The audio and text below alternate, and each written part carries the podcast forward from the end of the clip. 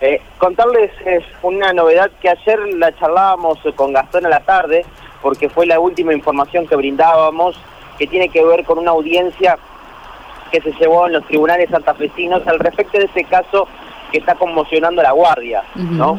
Este establecimiento en el cual, eh, por un presunto caso de abuso sexual, se está eh, imputando a un docente de esa escuela eh, fue una jornada bastante extensa, porque como contaba ayer, y le cuento la audiencia, fueron tres audiencias al mismo tiempo, una detrás de la otra.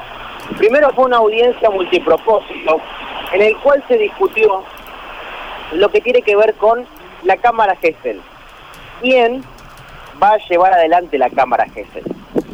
Por el lado de la Fiscalía, propusieron los profesionales correspondientes, desde el lado de la defensa también llevaron adelante su exposición con quien creen que es mejor efectuar dicha cámara Gesell. Y es por eso que todavía no hay una determinación, ya que el juez que estuvo presente en la audiencia, que es Héctor Candiotti, va a dar los argumentos más adelante y determinará quién lleva adelante la cámara Gesell. Esa fue la primera parte. Posterior a ella vino la audiencia imputativa y también de prisión preventiva.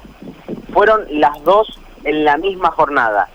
Y finalmente fue, eh, en este caso, eh, determinada la prisión preventiva para esta persona, ¿sí? que se lo investiga como autor de delito de abuso sexual simple de un alumno. ¿sí?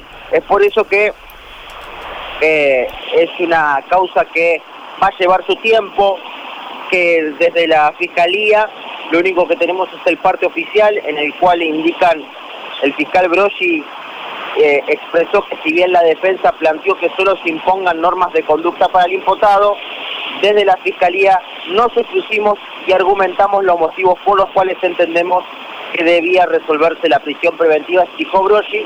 Solamente lo tenemos en parte escrito porque consultamos a la Fiscalía y nos dijeron que al no tener los argumentos del juez Candiotti todavía no van a brindar declaraciones.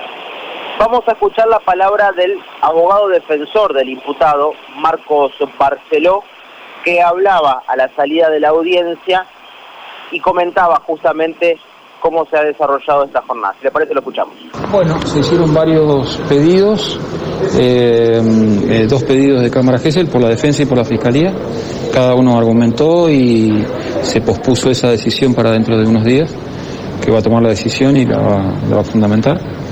Eh, bueno, fueron argumentaciones importantes por, por las dos partes, ¿no? Porque las entrevistadoras de, del MPA también son entrevistadoras importantes, si bien en mi humilde opinión eh, no deberían tomar estas entrevistas por los argumentos que vertí ahí, pero son, son psicólogas de, reconocida trayectoria y la entrevistadora que nosotros ofrecimos es una psicóloga de reconocida trayectoria, así que bueno, ahora el magistrado esto es así, escucha ambas argumentaciones y se decide por una de las dos y evidentemente ha considerado que era demasiado importante como para emitir la resolución hoy.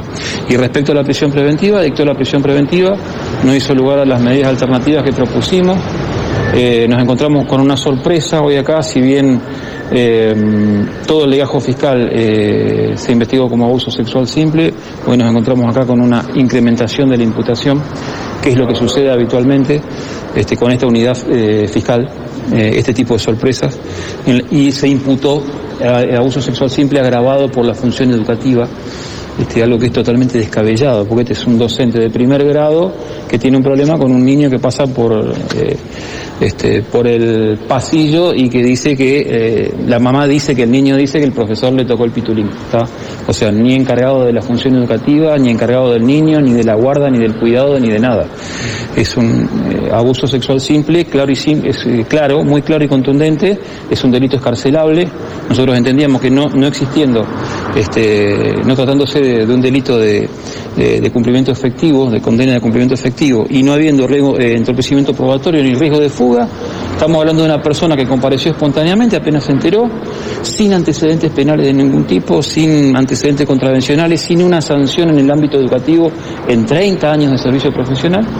y que de pronto, bueno, introdujimos también el tema de la cuestión de orientación sexual.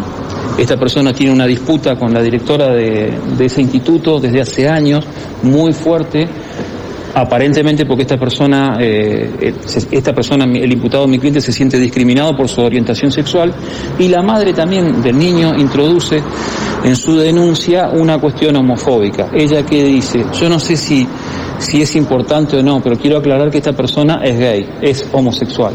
Con lo cual me encargué de, argumentar y de explicarle al, juez que la, que la, cuestión era claramente homofóbica, que esta persona estaba siendo incriminada o sospechada por una versión de un niño que no sabemos todavía si es cierta o no, porque es una mamá que dice que el niño le dijo eh, y que se interpreta en el contexto de una persona homosexual.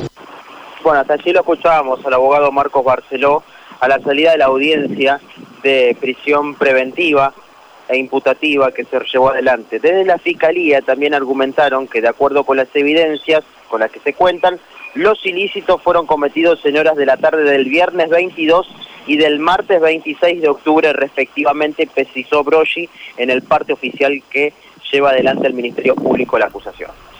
Bueno, muy bien. Vamos a ver cómo concluye esto, porque obviamente se trata de temas muy delicados, temas muy, muy, muy sensibles, temas que sensibilizan mucho a toda la sociedad y bueno, y necesitan, necesariamente hay que esclarecerlos, ¿no? Realmente son, son temas muy, muy fuertes, que golpean muy fuerte en la sociedad. Así que vamos a ver cuál es el, el curso que toma la investigación, ¿no?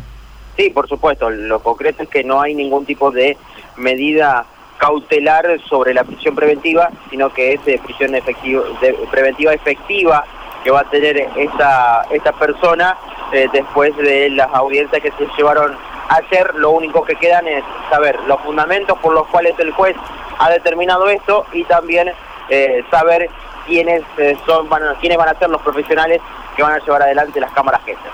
Muy bien, muchas gracias Mauro, gracias. ¿eh? Un abrazo, hasta luego. Chau, chau, Mauro, González, ¿eh? desde la unidad móvil. Bueno.